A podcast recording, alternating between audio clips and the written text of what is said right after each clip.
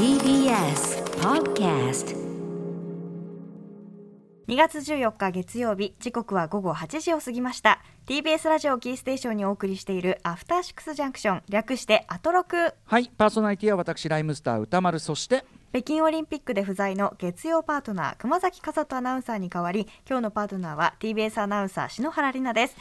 ここからは聞けば世界の見え方がちょっと変わるといいなな特集コーナービヨンドザカルチャーのお時間です。今夜のゲストはノーナリーブス西寺豪太さんです。よろしくお願いします。こんちゃーす。あそうか豪太くんはスタジオにいるんだ。そうなんでなんだ。この取り木あそうなの。そうそうそうそう。ごめんごめん。なんか失礼しました。全然大丈夫です。あよろしくお願いします。まあスタジオにね篠原さんいらっしゃるからとてもはい。心強い、篠原篠原さんとはえっと豪太くんは初めて初めまして。ですよね。よろしくおよろしくお願いします。大変もう優秀な方なんで、はい、も うはい。スタジオで仕切っていただけると思うんで安心しております。すいやさっき入ってきたら歌丸さんが画面に映ってたからそうだったのかとそう思って。ごめんごめ ん。全然いいんですけど。ううはいはいはい。ということで、えー改めてですね篠原さんから西寺豪太さんプロフィールご紹介お願いします。はい。西寺豪太さんは京都育ちのシンガーソングライタープロデューサーですノーナリーブスとして97年にメジャーデビューされました。またプロデューサーや作詞作曲家として去年は錦織一京さん ABCZ ビッシュのアイナ・ジ・エンドさんそして和田アキ子さんなどに楽曲提供をされています。はいということでいつもね音楽特集最高の音楽特集を送ってくれてる西寺郷太さんですが郷太君最近のなんかどんな感じでお過ごされてますか？最近あの本当デビッドボーイ今日特集するはずで。うんうんであのあた特集すると言ってこう進んできてたんですけど、ええ。本当はあの2月24日にはい。トリビュートライブを、うんうんうん。あのサエキけんぞうさんに声かけていただいて、はあるはずだったのが土屋昌巳さんとかね。そうなんですよ。この辺が出てっていう PATAさんとか SUGIZOさんも出られるということで、サンディさん。めちゃくちゃはい。うん。楽しみにしててリハの準備してたら、ええ。あの延期になりまして。残念、まあちょっとご時世柄といったところなんでしょうか、でそれが今日発表で延期が、あ。ら5月11日の水曜日に全員出れる状態であのリスケがそこしかないんだもんね、でもそれにしてもやっぱりみんなコロナでイベントないんだなともう。めちゃくちゃ忙しい人だらけだと思うんですけど。そうだあのだから不幸中の幸いと言いますか、うんうんよくよく再開何十人も参加するライブなんで、それが決まったのが先ほど発表されたみたいなそうですか。感じで、ちょっとまあ残念だけどね、はい。まあまあまあというだからまあデビッド・ボーイタイム。じゃあある意味そのデビッド・ボーイのその何？トリビュート曲前というかデビッド・ボーイ付けだった結構。そうですね、デビッド・ボーイはなんかこう大きい宿題をずーっと逃げに逃げて、な15年20年逃げてきたらやっぱね 80s 戦国武将とか言ってて、ねえデビッド・ボーイを語らないわけにもいかないなというとこデビッろで。ド・ボーイはだからこれまたその今まで扱ってきた中でも一番そのキャリアが長いし、はい、ねあのーそそれになんていうかなそのトップ期っていうかそれも本当長いから、そうなですよ。なんかなかねあ収まりきらないけどもちろんあの歌丸さんはもちろんですけどあの篠原アナはい。もヒップホップとかはい。ダンスミュージックが好きだってお聞きしているので、まあ、そういう意味でもデビッド・ボーイさんがもたらしたある種の影響っていうのは非常に大きいものがある方だと思うので、あだしねあの常にさあの今日もちょっと話題に出るかもしれないけど映画とかね引用されたりする曲がはい。率がめちゃ高いのよ、デビッド・ボウイっていまだに、まあそうですね。あのさっきもあのあの時あさこさんから連絡があって、うんうん。あのスイングキッズに使われてますよとかいろいろそうスイングキッズもね、あのうんモダンラブが出てくるしあと、はい。この間僕映画評やった「ハウス・オブ・グッチ」もアッシュトゥズ、アッシュズ・トゥ・アッシュズが使われてたりとか、まあ当然にもうね耳にしてるデビッド・ボーイですが今回はこんな感じの特集をお送りしましょう。ノーナ・リーブス西寺豪太プレゼンツ 80s ポップ戦国武将図鑑デビッド・ボーイ編。一応今回この特集なのはタイミングがあるんですよね。えーっと、ジギー・スターダストっていうね、まあ、彼のそのアルバムというかキャラクターでもあるというかね。それのライブ映画が今ちょうどやってるんですよね。そうですね、まあ、東京で見ると吉祥寺のアップリンクはまだやってたかなって感じで、うんうん結構あのいデビッド・ボーイって方が1月8日生まれで、うん。1947年の1月8日生まれで,、はいでこれまたあの、まあ、デビッド・ボーイらしいというか一2016年の1月10日はい。誕生日の69歳になった2日後にお亡くなりになり、うんうんうん。そしてその、まあ、た69歳の誕生日、えー2016年の1月8日に、ブラックスターっていう最後のアルバムをリリースしてうんうん。2日後に亡くなったっていうもう本当なんというか劇的なというはいかあの肝がんっていうんですかね。肝肝臓のがんなのかな。で闘病されててその間も作品を作っていてでまあニコニコ次のアルバム何にしようかなって。まあ闘病しながらも前向きに作品を作ってブラックスターっていう名盤を誕生日にリリースして2日後に亡くなるというもう人生をなんか隅から隅まで味わい尽くすドラマにしたみたいな方なので、はい。1月の頭にデビッド・ボーイのそういう亡くなったことに対してのその、なんていうトリビュートトークイベントとか、はい。誕生日もあるし命日もあって、はいというちょっとその1月はデビッド・ボーイについて語ろうみたいなのが、結構盛り上がるんですよね。なるほどなるほど。それもあって、まあ、1月2月っていうのはそういうイベントが多くなる、うん。まあ、タイミングっていうのは結構ありますね。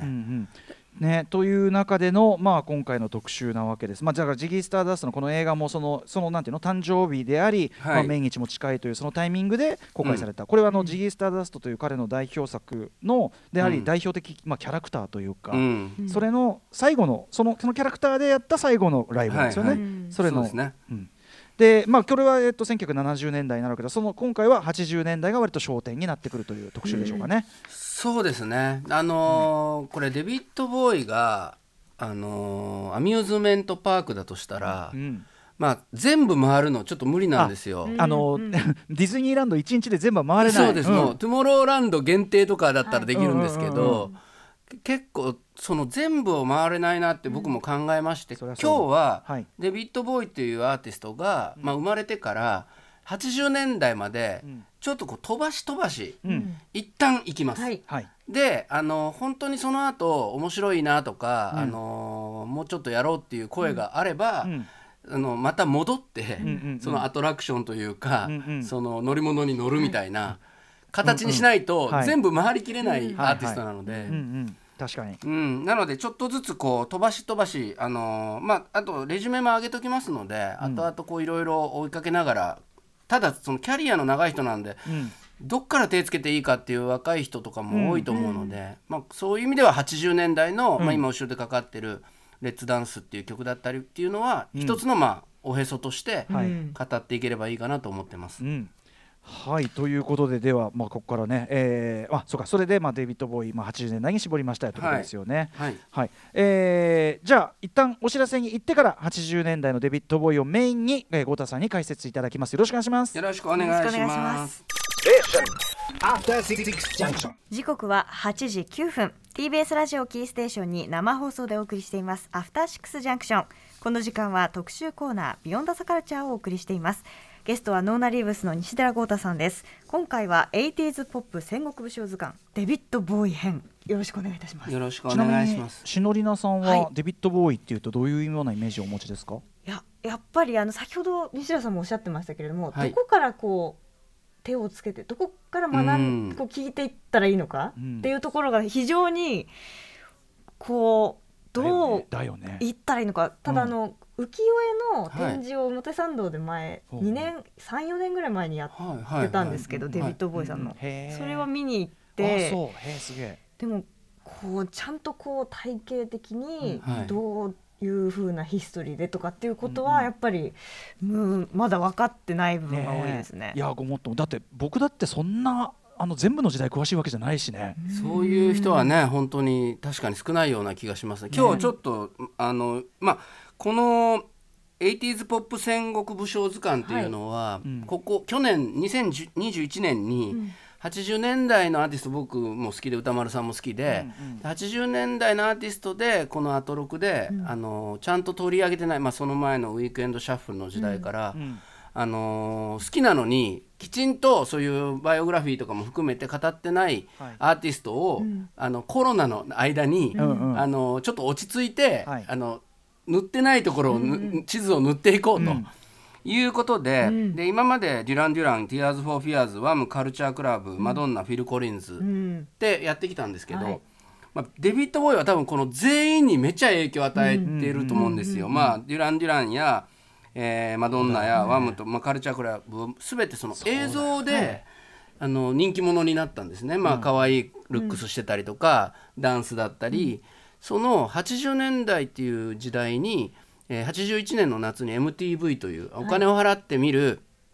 えーまあ、ラジオラジオのテレビ版みたいな。でそれであのイギリスのアーティストが特にアメリカでもうい 1, 1曲だけでもうそのビデオがめちゃくちゃかかりまくることによって、うん。それまであこまめにライブライブを回っていかなきゃいけなかったのを、うん。その本当にもう一発のビデオでヒーローになれるっていうような時代が来たんですけど、そのもともとデビッド・ボーイが映像だったりその衣装だったり、髪型だったり、メイクだったりっていうことでこう広げていったその先にあった世界なんですね。だから、まあ、僕はいつもデビッド・ボーイっていう人のことはめちゃくちゃ頭もいいし、まあ、ルックスもめちゃくちゃいいんですけど、何よりこう預言者みたいな人だと思ってて、あの NHK のあの番組で「ピタゴラスイッチで」っていうのがあって、はい。こうボールが転がっていって、なんか何かが倒れてまたこう動いてみたいな、あれをなんか誰よりも先に、このボールあそこに倒れるよねっていうのが見えてた人なんじゃないかな。あ。思うんですよデビッド・ボーイっていう人は。先にもういこっちでボール倒れてるよねってあ転がってるよねってみんなが思ってる時に、その2手3手先にどうどっちにしてもこうなるよねっていうのが分かってたから、例えばその LGBTQ の問題であったり、黒人音楽のリズムの、まあ、取り入れ方だったりで、あのー黒人のための、まあ、ブラブラックミュージックを流す番組に白人でありながら初めて、まあ諸説あるんですけどその乗り込んでいって、テレビに映って、まあ、ある程度の批判も受けたりとか、そういうことをやっぱり先に先にやっていった人だなという気がしてます。で、えーまあ、このえーの8 80年代の 80s ポップ戦国武将図鑑にこの人を入れるのは、まあ、ちょっとおかしなぐらい70年代も大活躍してる人なので、そうだねはいなんですけれども、えっと、今回まあそこまでなんとかいければいいかなと思ってます。でデビッド・ボーイさんっていう方はですね1947年1月8日先ほども言ったんですけれども、まあ、1945年に第二次世界大戦が終戦終わってますから、えーまあ、その2年後もですよね、1年半後ぐらいですかね日本が敗戦してから。えー日本でいうとこうベビーブーマーとかそういう時代なん、段階の世代とかのあたりなのかなって、うちの父親も1949年なんで、まあ、そんなぐらいの世代の人で。で先ほども申し上げたように2016年の1月10日に亡くなってるんで69歳で亡くなってるってやっぱ、まあ思えばまだ若いなっていう感じもするんですけれども、であの本名はデビッド・ロバート・ジョーンズさん。僕結構ねあの海外のアーティストの名前日本人に直したら何なんだろうっていつも思うんですけどもう高橋康夫とかそれも普通の名前だなっていう、あのデビデビッド・ロバート・ジョーンズなんで。うんまあ割と普通っぽい名前が並ぶ鈴木和也とか そういう感じの名前なんじゃないかなと思うんですよね。であのー途中まではデビッドをまあちょっとあのニックネーム風にしてデイビー・ジョーンズっていう名前を、まあ、名乗ってあの音楽活動してたんですけど、でもあのモンキーズっていうアメリカの人気バンドに全く同じようなデイビー・ジョーンズっていう名前の方がいて先に人気者になっちゃったんで。へでマネージャーに「いえいえちょっとあのまあ普通の名前やし、あのそれモンキーズにも有名になってしまったその、スターが同じ名前で出てしまったから、ちょ別の名前考えてみって言われて、ででデビッド・ボーイはうーんと思って文句言うんかなと思ったら、えもう変えましょうってなって、つけたのがそのデビッド・ボーイすごいね。モンキーズに譲った結果のデビッド・ボーイなんだ。そうなんですよ。なんだこの順列でもう本当に普通の名前で、あのーまああの生まれてきた方なんですけども、えっとお父さんのヘイウッドさんとお母さんのマーガレットさんどちらも再婚で、まあ、この頃まあ戦争もあったのでそういうこともよくあったらしいんですがもともとお二人は芸能関係の仕事してたらしいんですね。それでまああのお母さんの方はテリーっていうお兄ちゃん連れ子のテリー10歳年上のこのお兄さんは後々こうちょっと病に精神的な病になって、そのデビッド・ボーイさんの人生にちょっとこううんまあちょっと、うん、後悔というか、そのお兄さんを何とかしてあげたかったっていうのを残すんですけど、前半あのデビッド・ボーイの人生の前半はいいお兄ちゃんで、いろんな音楽とか教えてくれたりして、その10歳下の弟に優しくしてくれたそのメンターみたいな方なんですけど。で5歳で、まあ、ロンドンの南部のブリクストンっていうところで生まれたんですけど、5歳で、えーロンドン南東部のブロムリー特別区ベックナムっていうところに引っ越しましてそしてブロムリーテクニカルハイスクールっていう工芸と美術の学校に進学して、グラフィックデザイナーになりたいなって思うんですよ。まあこれが後々やっぱりデビッド・ボーイっていう方が、はい。その浮世絵もそうなんですけど、アートワークとか、もうもう誰よりもかっこいい、そのビジュアルセンスを持っていた理由で、まあもともとそういうデザイナーの学校にも行ってたしめちゃくちゃ才能あったんで先生にも褒められてて、で途中で音楽に夢中になって、サックスの練習に励むとサックスをお父さんに買ってもらって、ジャズが好きだったのでジャズに夢中になってサックス吹いて練習してたら美術教師のオーウェン・フランプトンさんっていう先生が、おオーウェン・フランプトンっていう人が応援したって今今気がついたけど オーウェンさんが。ダダジャレじゃなくてねどうでもいいことに気がついた。ダジャレじゃなくて。オーウェンさんが。さんが。オーウェン・フランプトンっていう先生が美術の先生が「お前才能あるから頑張れよ」って言って、でわしの息子のピーターっつうのもおんねん言うて、あの息子とも仲良くやったってくれよって言ってたらそれがピーター・フランプトンっていう後々また大スターになるギタリストというかスーパースターになるんですけど、ピーターのお父さんのオーウェンの、まあ、応援もあり あのこれもこの子はあのちゃんと就職できますよと。才能あるからと。いうことで、えっと、ブロムリーテクニカルハイスクールを卒業した16歳の時1963年の7月に、ザ・デザイングループリミテッドっていう広告代理店に就職するんですよ。これちょっとへデビッド・ボウイの後々の暮らしを知ってる人が16で広告代理店にデザイナーとして就職してたんやって聞くと、へえって思うと思うんですけど、美術部助手ジュニアビジュアライザーっていうね、役割ももらってまあ16歳で1回就職してると。でこの内容は、えっと、評伝デビッド・ボーイと吉村栄一さんが書かれた本を僕も読んでまとめてますので、もっと詳しいデビッド・ボーイ知りたいという方は、その本を読んでいただけると嬉しいなと思うんですが、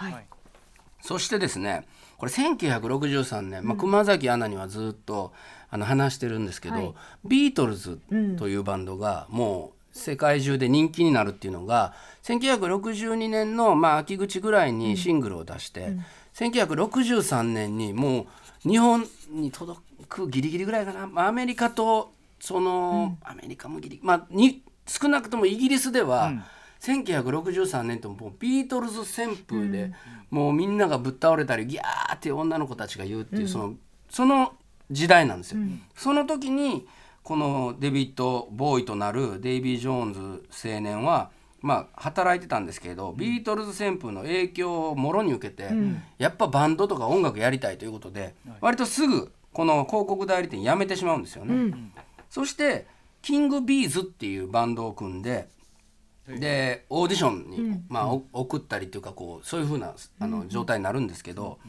この頃このデッカっていうレーベルのオーディションを受けたんですけど、このデッカっていうレーベルはビートルズをあのオーディションに落としたっていうことでめちゃくちゃ反省してたんですよ。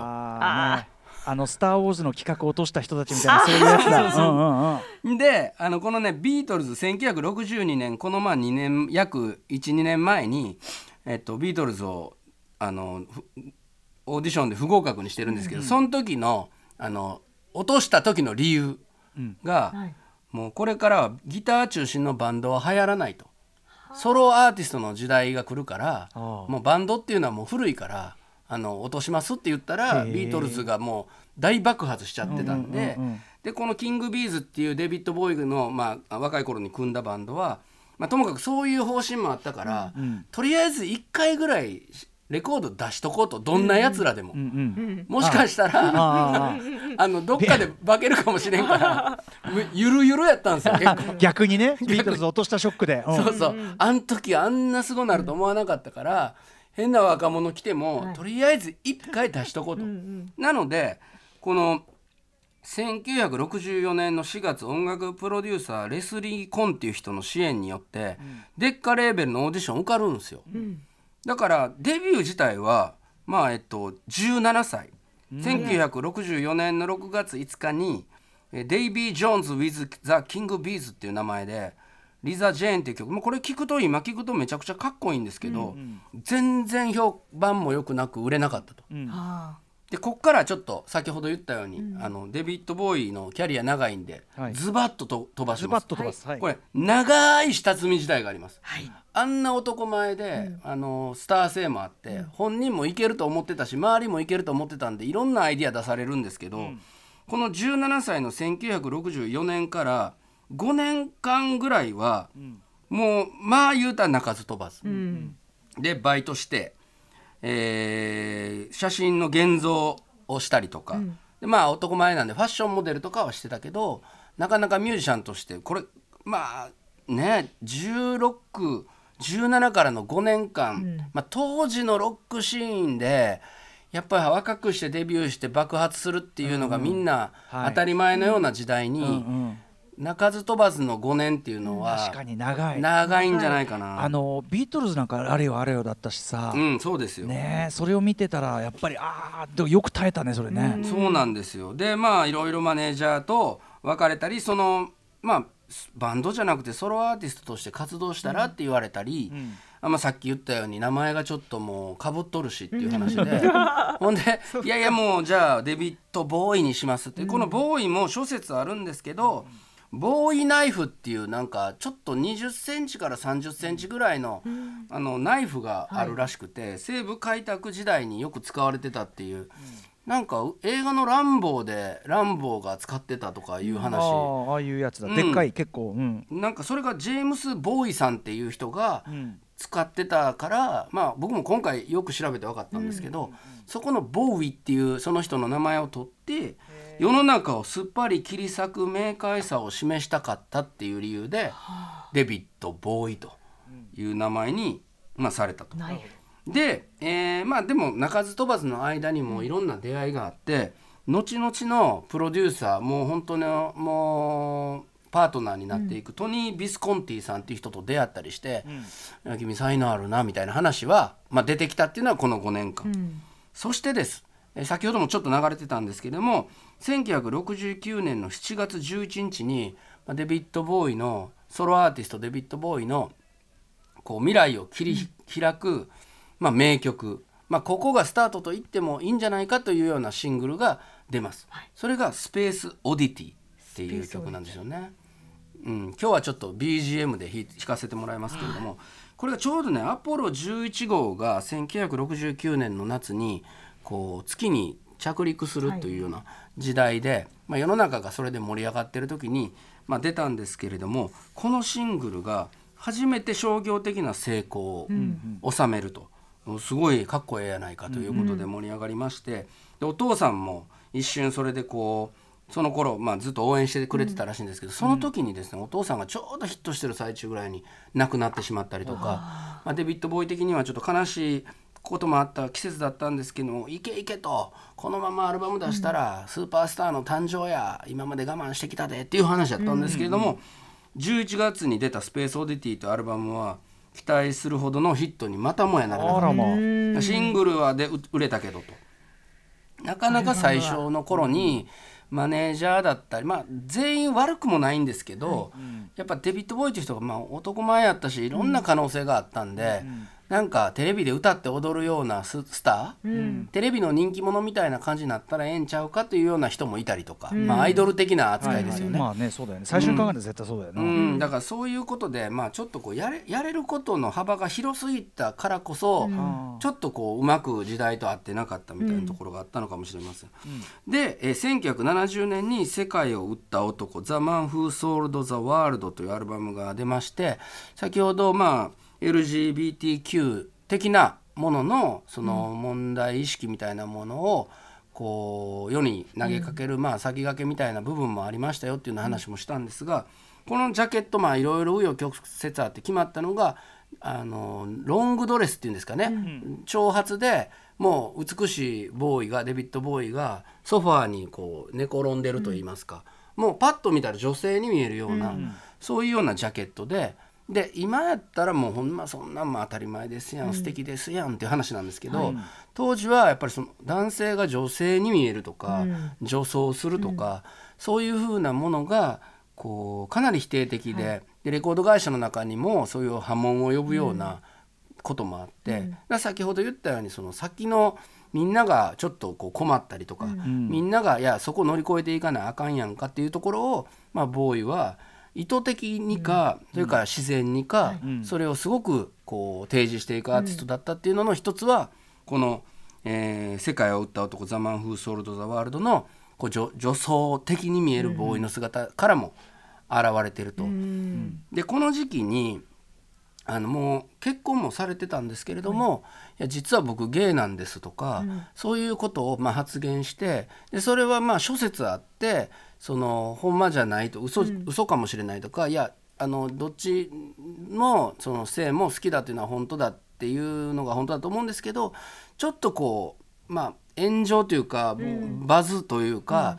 あの自分の、まあ、こうなんか宣伝のためにもちょっとそれを使ったみたいな、あ。のまあ、ここともあって、人の中にはやっぱりそのデビッド・ボーイはそれをその利用したという人もいるんですけど、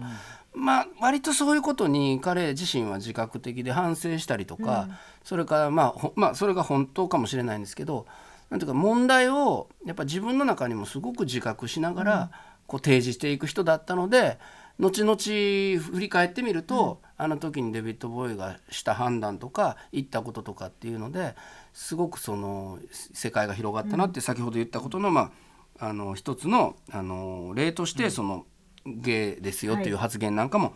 あったりすると。で1971年の11月に「えーハンキー・ドリー」というアルバムを発売するんですが、ここからちょっと「チェンジズ」っていう曲を、えー聴いてもらおうかなと思うんですがこれボーイを代表する楽曲で、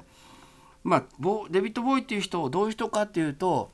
一回何かで成功しても次にはまた違う変化をしていくっていうのをずーっとあの見た目的にも考え方的にも音楽的にもと続けてきた人でそのテーマ曲みたいな曲なんで聴いてもらいましょうか。デビッド・ボーイで「チェンジズ」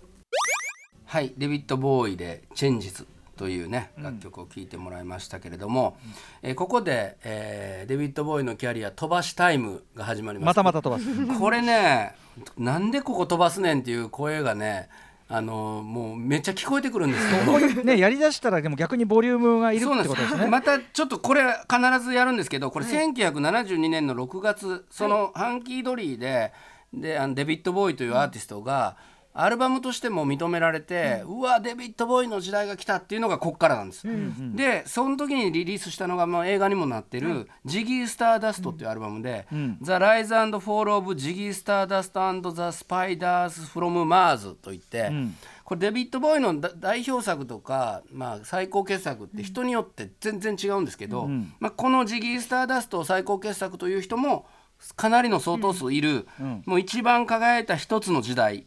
ですね。でまあこのアルバムを聴いてその34年後このアルバム好きだって言ってた少年たちが後にパンクムーブメントと呼ばれる現象を起こしたとも言われている。えー吉村さんも、えーこの評伝書かれた吉村さんもおっしゃってますけれども、セックスピストルズのメンバーなんかもこのジギーの時代の、えーボーイのポスター貼ってたよ、壁にとかいうような話がありましてこの後、えー大成功したジギー・スターダストそしてアラジン・セインというまたこう稲妻みたいにこうジャケット、顔に稲妻みたいなメイクしてある、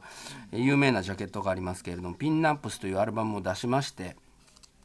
ダイヤモンド・ドックス」というアルバムを出すまでが、えー1974年、まあ、グラムロック期なんても言われてますけれどもメイクしてね、割とロックバンドとしてこうちょっとフェミニンな魅力でかっこええわいうやつなんですけれども。で1975年に、えーヤング・アメリカンズ」というこれも名盤が出ましてこれは当時もう本当にアメリカの音楽シーンをあの、えー牽引していたフィラデルフィア・ソウルという音楽がありまして、えーギャンブルハフというプロデューサーが、えーまあその引っ張ってたんですけれども、いろんな今までも、えー熊崎アナに話す話も出てきた、まあ、豊かなソウルミュージックという形で、でギタリストカルロス・アロマーさんそしてドラムはアンディ・ニューマークさんというスライ＆ザ・ファミリー・ストーンの「フレッシュ」っていうアルバムの「インタイムっていう曲でも叩いてる、まあ、すごい素晴らしいドラマーなんですけどそういうアメリカのメンバーと一緒に作った「ヤング・アメリカンズ」というアルバムでこれまた今までのジギー時代それからさっきのチェンジズみたいなイギリスのロックミュージシャンっていうようなところから抜き出て、えーフィラデルフィアのソウルミュージシャンとして、えーデビッド・ボーイがアルバムを作りでソウル・トレインという、えー黒人の、えースーパースターが出るようなみんながダンスしてるような、えー番組にエルトン・ジョンが先っていう説もあるんですけども白人アーティストとして初めて出演したりとか、でここでずっと、えーデビッド・ボーイがやってきたことっていうのが白人である彼がその黒人音楽をどうやって自分に取り入れるか、で黒人の中の,、えーその文化の中にスポンと入ってしまうっていうパターンもあれば自分なりにできないかこれはまあもう本当僕ら日本人のミュージシャンも常に考えていることだと思うんですけれども、白人である自分がいかに黒人音楽を取り入れるべきかっていうのをこうずっと実践したり研究したりっていうのがこの時代です。でこの後えーアメリカで、まあ、ちょっとドラッグ漬けになったりしてもうこんなことではちょっとスーパースターになってセレブの生活でこう体ボロボロなってもうたということで「ベルリン三部作」という作品をは70年代後半につ、えー作るんですがこの時代がまた最高だという人もたくさんいるんですがちょっと今回はしょります。そして、えー1979年、えーベルリン三部作の、えー最後となる「ロジャー」というねアルバムを出すんですがこの時1979年のロジャーで3曲かな？ビデオを作るんですけれどミュージックビデオっていうのが当時徐々にこう力を持ってきてた。でも、えードラマ仕立てのビデオだったりドキュメンタリー性のビデオだったりっていうその後の、えー1981年に先ほど言った MTV という、はい。えーまあ、テレビで、えー音楽を来て聴いて見て、みんなが夢中になる子供たちも好きになるっていう時代が来るんですが、その時の、まあ、もう2年先に、えーデビッド・ボーイはやっぱこれからビデオやということで、ビデオサウンドビジョンなんていうねえー曲もありますけれどもビデオと、えー映像あ音楽が合体したところにまた未来があるんやということで先にこう預言者として突っ走って作ってると。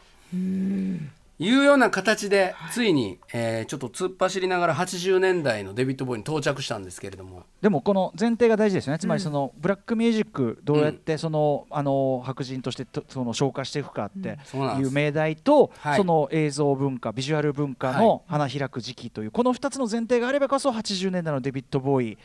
あのというのがこうすごく花開く意味があるわけだから、ね、そうなんですよ。でもうデビッド・ボーイに影響を受けてきた若者っていうのがどんどんどんどんそれこそデュラン・デュランとか、カルチャークラブまさにそういうちょっとあの自分を、なんていうのかな着飾って、メイクしてっていうのはもう本当にであと音楽性もそうだよね。そうなんです。よ、あの音楽性もデビッド・ボーイがやってきたことを若いアーティストがその消化しながらやっていくっていう。ブラックミュージックをどうやって取り入れるかってまさにそれはデュラン・デュランなりカルチャークラブやってきたことだからね、そうなんです、そうなんです。で、えー、1980年この曲ちょっとね聴いてもらいたいなと思うんですけどアルバム「スケアリー・モンスターズ」僕は個人的にはこのアルバム一番好きなアルバムですけども、えーギターにキング・クリムゾンのリーダーであるロバート・フリップさんが参加していて、まあ、もう大活躍されてるんですが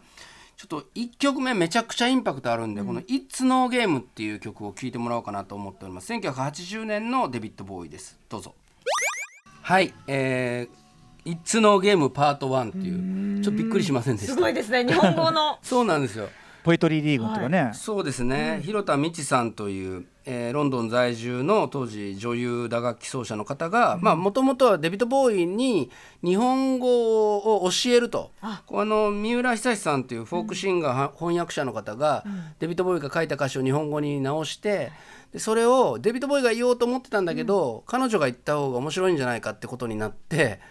えー日本語が突然聞こえてくるんで。すごい。結構あの僕とかあの友達に「いいよ」っつって貸して あのカセットとかでだけど聞いてないやつとかいるじゃないですか。その多分 渡しても面倒くさそうにあの返してくるやつに「1曲目どうやった?」って言ってこのことについて触れないやつは聞いてないっていう。なるほど。すごいリトマス試験紙にあの日本語すごいなって絶対普通言うから。でもあのあのバンドの演奏自体も後のブラーだったりとか、90年代のロックバンドにもめちゃくちゃ影響を与えていて、うん、このあの「スケアリー・モンスターズ」っていうアルバムは、まあ、こうデビッド・ボウイの歴史がめちゃくちゃな、長いんですけど僕はすごく好きなアルバム。このアルバムの中に「ファッション」という曲も入ってたりして、でまあ70年代本当に輝かしい歴史を、えー刻んできたデビッド・ボウイがこの「スケアリー・モンスターズ」の中でちょっとその70年代の自分を総括するようないやこれからやでみたいな、はい。まあ、ちょっと前までの自分はちょっとあかんとこあったみたいな、あそうなんみたいな、えーようなねことも、えー言いながら新しい時代に行ったのが1980年代でで81年の10月26日その1年後ですね。これは皆さん知ってるんじゃないですかね、クイーンとデビッド・ボーイが共演した「アンダープレッシャー」という曲が、えーシングルとしてリリースされましてこれイギリスで1位になりますね、これ「ボヘミアン・ラプソディ」というねクイーンの映画の中でも出てきてましたけどももしかしたらクイーンの曲でデビッド・ボーイと一緒に作ったということをご存じない若い方もいるかもしれないんで、ちょっと聞いてみてもらいましょうか、えークイーンデビッド・ボーイで「アンダープレッシャー」はいクイーンデビッド・ボーイで「アンダープレッシャー」ですね。この曲はあの歌丸さんのあのヒップホップの世界ではあのバニラアイスというアーティストがあんまりいい話じゃないですけどね。サンプリングして。はい。バニラアイスという、まあ、うん。あの白人ラッパーの、はい。えーまあなんていうかな、あの先駆けと言いつつ、あそうですね、うん。あの90年代初頭に売り出されようとして、これをまさにサンプリングしてヒットはしたんですけど、はい。まあもうヒップホップコミュニティからももうソース感を食いまして、うん。えーだからなんかちょっと黒歴史的な、でも、まあ、今はその自虐ネタでバニラアイス本人でいろんな映画とか出てきたりしますけど、まあそうですね。でもあのこの曲自体はいまだに例えばさっきの「ボヘミアン・ラプソディ」もそうだし「アトミック・ブロンド」のエンディングで流れるこの曲最高。超最高、みそうたいなです。ね。うん、なんか、えー最初はコーラスであのモントルーのスタジオで一緒になって、あのクイーンにちょっとコーラスでデビッド・ボーイが参加するっていう予定だったけどちょっとバカバカしいから新曲作ろうぜってことになって作ったと。でアメリカでは29位にとどまったそんな大ヒットにならなかったらしいんですけど当時は、もう今となってはもうそのオールタイムクラシックとして、まあなんていうのかな白人のロックバンドがヒップホップやそういうグルービーな音楽をどうやって解釈して新しいものを作っていくかっていうのを、まあ、クイーンもこの頃頑張ってねたんで。ワンループのこのね感じが本当すごいですよね、そうですね。でそれでデビッド・ボウイがリフを考えたと「トゥントゥントゥントゥクトゥントゥン」はジョン・ディーコンが作ったっていう説もあるんですけどなお互い変なんですけど、最初向こうが作ったあっちが作ったって 俺が作ったって言い張るんなら分かるんですけどあのでジョン・ディーコンはデビッド・ボーイが持ってきたって言って、デビッド・ボーイは最初からあったよって言ってるんで、まあ、ともかくまあ共作として、えーまあ、ヒットしたんですけど1982年はこれまた大島渚監督の「戦場のメリークリスマス」という映画の、えー撮影をしたりとか、82年に戦目そっか。そう83年の5月に公開されてるんですよね。うんそうなんですよ。だからまあデビッド・ボーイっていう人のそのキャリアを見るとそういう黒人音楽とかアメリカのそのダンスミュージックにこう入っていくこともあれば東洋のそういう映画だったり、そのアーティストっていうものともすごくこう関わりを持ったりこう、うん、なんかそれをこう文化東洋っていうかね文化を盗むっていうことで、えっと、問題になったり今もするすることあるんですけども、ひなんか1980年代っていう時代を考えれば、まあ、彼はかなり積極的でその割と能動的に白人ってそういうとこあるよねっていうことも含めて「そのチャイナガール」って曲だったり「レッツダンス」って曲だったり、後々に出していく、さあの作品の中でもビデオの中でも単純に楽しいぜイエイって感じにはしてないんですよね。で白人とアボリジニーだったり白人と東洋人だったりいろんな民族同士の対立と、まあ、結果的に融和につながるっていうふうな映像を、まあ、彼は作ってたと。でその代表曲ですね、えー1983年に自身でも最大のヒットとなりましたプロデュースドバイデビッド・ボーイナイル・ロジャースでアルバム「レッツ・ダンス」からのシングル「レッツ・ダンス」デビッド・ボーイで「レッツ・ダンス」聴いていただきました。これちょっとヒット曲連発って感じで次はですね「チャイナ・ガール」聴いていただきましょうか。はい「チャイナ・ガール」という曲でね。あのシックというグループの、まあ、リーダーであったナイル・ロジャースさんのプロデュースで、まあ、この頃マドンナだったり、それからまあ後にデュラン・デュランだったりまあ、今もダフトパンクあ今って言っても10年前ですけどダフトパンクと組んだりとかいろんな形でこのナイル・ロジャースさんっていう人は、えー音楽プロデューサーとしてもこう開花するんですけど特にこのデビッド・ボーイさんのアルバムでの仕事ぶりは80年代の音楽を変えたと言われてますがもう一曲言っていいですか？ちょちょっともうと飛ばし飛ばしになるんですけど「えっと、モダンラブ」という曲でこの曲も本当にいろんな映像で先ほども言ってたんですけど使われている楽曲ですよね。よ汚れた血というねレオス・カラックスのね、うん。あのまあ当時のあのフランス映画でも使われてましたしそれのオマージュですねスイングまあスインスイングキッズ。スイングキッズ、はい。れたりしました。あでも僕もあのディスコグラフィーというアルバムで「セブンティーンって曲はやっぱりこういうこのドラムっていうのは、ね、ドラムビートね。ドラムパターン。はい。うん。ドラムビートトニー・トンプソンさんのドラムっていうのは一つもう最高なのでぜひ聴いてもらえれば嬉しいです。レッツダンスアルバムからモダンラブ。はい。デビッド・ボーイでモダンラブ、えー聞いていただきました。いやーかのっこいい どうですか？本当にかっこいいですね。素敵ですよね。素敵です。でもやっぱりこうどうしても今こう振り返ってみると、はい。その時代の流れっていうかこういうふうにこう時間が流れていって、はい。こういう時期があってっていうことを分からずにこうはい。断片的に写真を見たりとか、はい、そういう感じになりがちなんですけどはい。それをこう一つ今ねそはい。の篠原アナにこうデビッド・ボーイのその、まあ、晩年のはい。結構年老いたまたかっこいうんかっこいねあの写真とかもずっと見てもらって。て、はい。はい2015年とかの。そうなんですよ、まあ、最後の最後までいいななんていうか人生をこう味わい尽くしたという方で、で今ちょっと飛ばし飛ばしにいってここで終わるのもあれなんですけれど、はい。またちょっとまた別の観点からこうデビッド・ボーイをこう語ればあの多角的にデビッド・ボーイのあの姿が見えてくると思うので、まあ、僕にできることは限られててまだ他の方もいると思うんですけど、まあ、僕にももう少しあの見れる角度があるのでそうですよ。これだからあのパート1、だってさ80年代のデビッド・ボウイぶっちゃけこれ前半じゃね？前半なんですよ。だって。あのブルージーンもあるしあのその後生演奏のバンドのティンマシーンっていう、ねはい。バンド活動を組んだりあとビギナーズのねあのそうなんです。映画のやつもあアるし。アブソリュート・ビギナーズもあと86年大好きですから、ね、僕皆さんあんまりそれこそ見落とされがちですけど「ネバーレット・ミー・ダウン」僕好きですよ。僕も大好きなんですよ。その旧友ピーター・フランプトンさん、あのオーウェンさんの息子、もう参加してるネバーレット・ミー。先生の息子ね。先生の応援してくれた応援さん応援さんの。そんなダジャレ言ってるから でもうん。本当にあの、まあ、今のがすっと途中までのデビッド・ボーイの歴史なので、またちょっと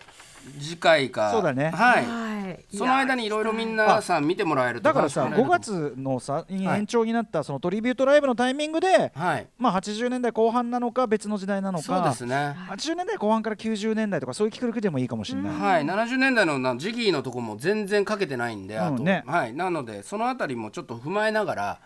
ちょっと、はいあの特集していければいいなと思ってます。いやーさすがデビッド・ボーイ。でもデビッド・ボーイすげえなってと思いだけはちょっと強くなりましたね。いや本当にかっこいい、そうなんですよ、はいで問題意識をちゃんと今につながる、うんその問題意識を、はい。こうここ3年ぐらいでいろいろ世の中変わりましたよねとか、リテラシーとか言うんですけどそれをずいぶん前からこう提示してた人だなっていうふうに思いますね。文化東洋とかの話がもうその80年代でそんな、はいはいはい、もうね自分で議論なんてないじゃないですか、すごい。自分自身に対してもすごく客観的にその否定するような部分もちゃんとこう見せながらこれはダメなんだよっていうこともひっくるめながらあの広げていった方なので今こそまたあの見えてくるあの視点っていうのはあると思いますね。はい。西寺さんトリビュートライブですが、2月24日予定だったのがはい。5月11日はい。の水曜日に今日発表されました。はい、渋谷クラブクワトロで、もうチケット売り切れてたんですけど、配信もあるそうなので、ぜひ僕も2曲歌うんで、皆さんも同じように参加される。はい、そうです。これまだ何歌うかとか内緒でしょ？今のところでもまあ80年代の曲を歌います。僕は。はい。